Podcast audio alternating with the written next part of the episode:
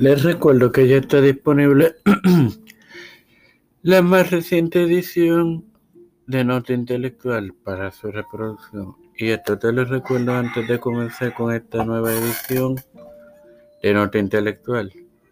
Este quien te saluda y te da la bienvenida a esta quinta edición de Nota Intelectual en Mario. Comencemos. Tres cargos por tres cargos de violación a la ley de armas y el Código Penal. La jueza Iraida Rodríguez Castro del Tribunal de San Juan encontró causa para arresto contra María Angelina Clad Claudio por tres cargos de violación de armas, violación a la ley de armas y el Código Penal por disparar un arma de fuego el pasado sábado 5, 6 de mayo en la calle Loíza, en donde, en donde se asesinó a los estudiantes peruanos Franco Medina Angulo y Sergio Palomino de Palomino Ruiz de 29 y 28 años. La drogada, digo, Rodríguez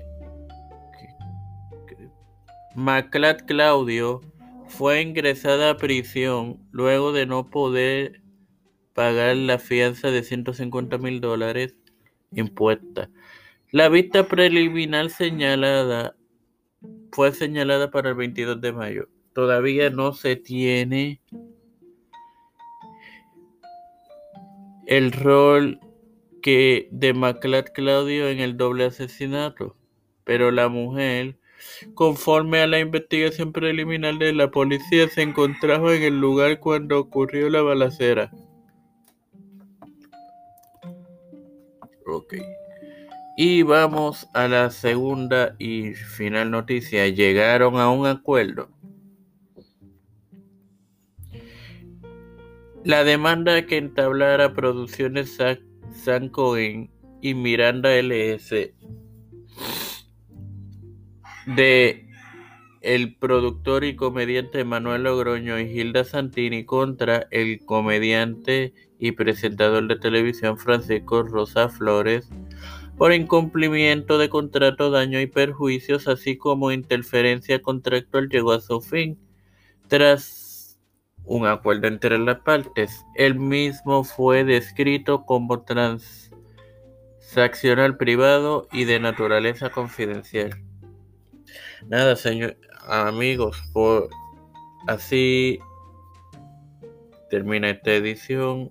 Sin antes recordarle que la más reciente edición de este podcast está disponible ya, donde se discuten la sindicatura financiera de la policía y otras notas más. Así que hasta una próxima ocasión amigos.